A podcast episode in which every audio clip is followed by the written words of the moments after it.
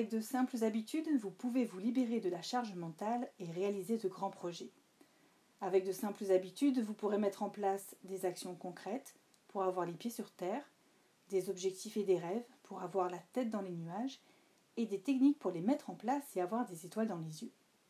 Je suis Maud Lacroix, praticienne en hypnose spécialisée dans la charge mentale, et j'ai à cœur de vous faire connaître des outils de développement personnel et d'organisation pour vivre heureuse en vous déchargeant émotionnellement, en passant à l'action et en trouvant ou retrouvant ce qui vous anime.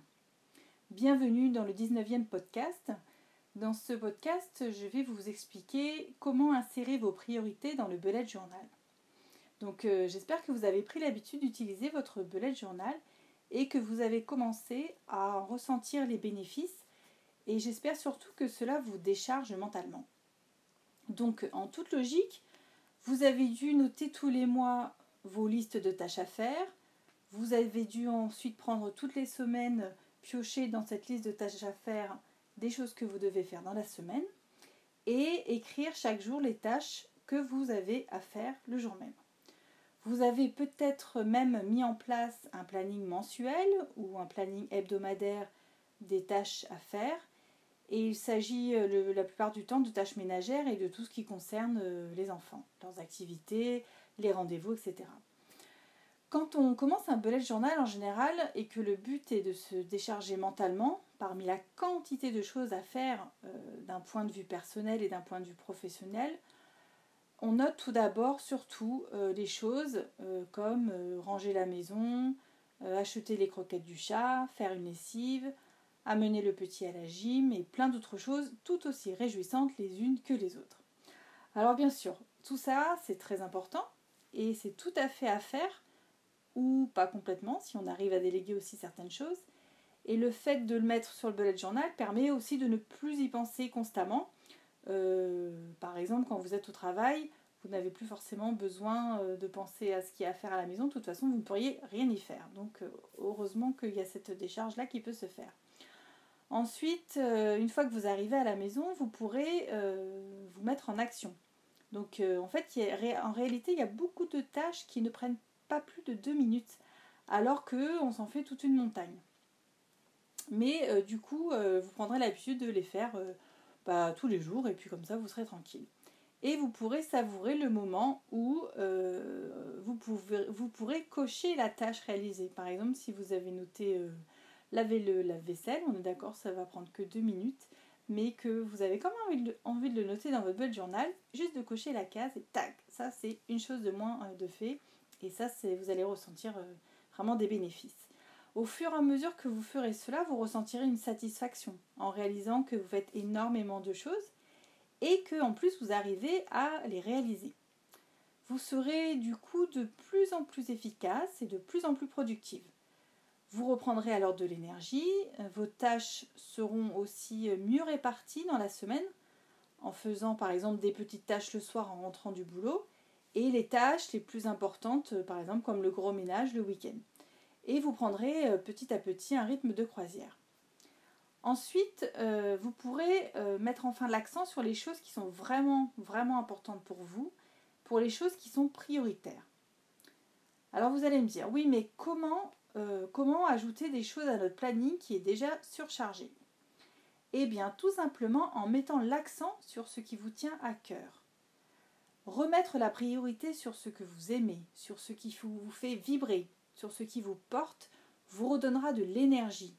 Et cette énergie vous permettra d'abattre très rapidement ce qu'il y a à faire, rien qu'en pensant aux choses que vous aimez faire et qui vous sont agréables. Je vous expliquerai dans le prochain podcast comment vous pouvez visualiser ça dans un tableau. Donc ça s'appelle la matrice d'Eisenhower et comment ça fonctionne. Si je prends par exemple euh, une priorité euh, que vous pouvez avoir. Euh, si on reprend les exemples précédents dans d'autres podcasts, par exemple, si vous avez remarqué qu'au niveau de votre couple, de votre domaine de vie couple, ça, pêche un petit peu, vous vous êtes alors mis dans votre tableau de priorité comme mise en action un rendez-vous au restaurant. Alors il y a pire hein, comme tâche, hein, c'est quand même hyper agréable. Alors cette, euh, action, euh, un rendez-vous au restaurant, va nécessiter quelques petites tâches à mettre en place pour que ça puisse se réaliser.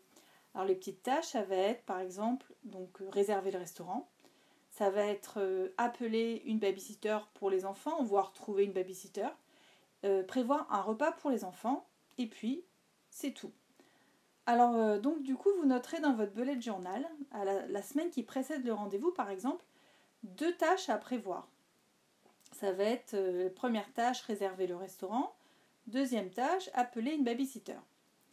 Ensuite, ça va, ça va consister aussi, le jour même du rendez-vous, à marquer d'autres tâches qui va être ranger le lave-vaisselle, si c'est le cas, étendre le linge, préparer le repas pour les enfants.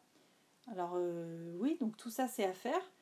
Euh, mais en fait, dans la réalité, ça va vous prendre qu'une vingtaine, voire une trentaine de minutes, au grand max et vous ajouterez à votre liste de tâches un rendez-vous qui sera rendez-vous au restaurant. Youhou Voilà l'intérêt de faire ces priorités.